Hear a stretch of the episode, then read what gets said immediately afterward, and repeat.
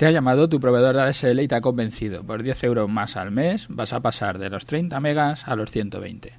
Pero cuando te conectas no notas la diferencia de la red de antes. Has pasado el test de velocidad y no te mienten, tienes los 100 megas. ¿Qué te está pasando?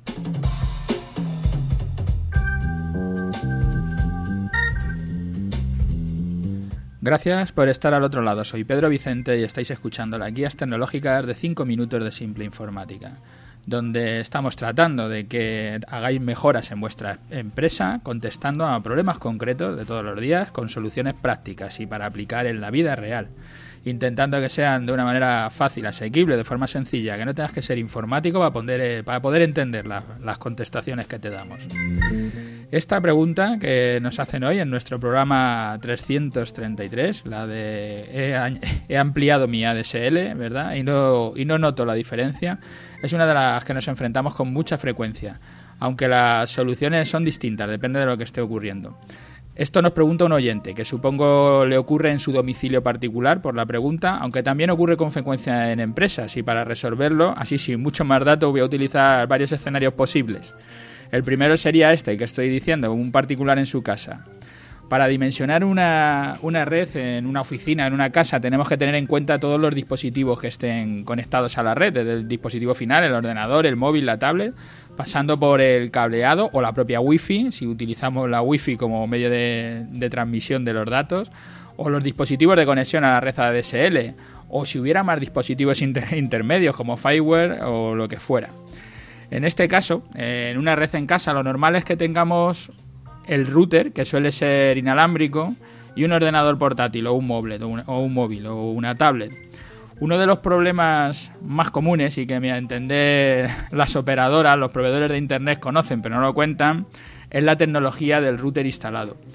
Es un poco lioso porque han ido sacando multitud de tecnologías que voy a, lo dejo en una tabla para que se pueda leer porque ahora lo contaré un poco rápido por arriba para no enrollarme con todas las siglas y, bueno, hay una cosa que, van a hacer bien ahora, que es cambiar todo esto, porque ahora están la 802.11, la A, la B, la G, la N, la AC, y lo van a pasar, es una cosa que han hecho ahora reciente, y van a pasar a ser el Wi-Fi 4, Wi-Fi 5, Wi-Fi 6, así será más fácil de entendernos, porque es como todos nos entendemos.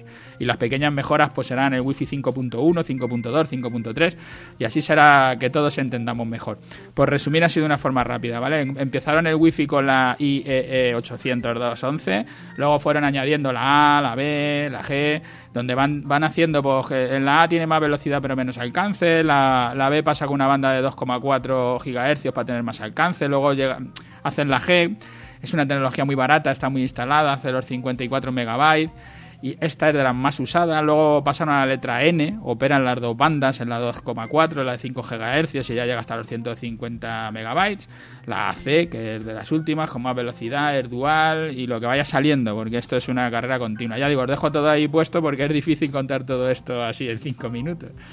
Si tu router no tiene la tecnología la 802.11n, aunque contrates la DSL de 100 megas, tu router no te va a dar esa velocidad en inalámbrico.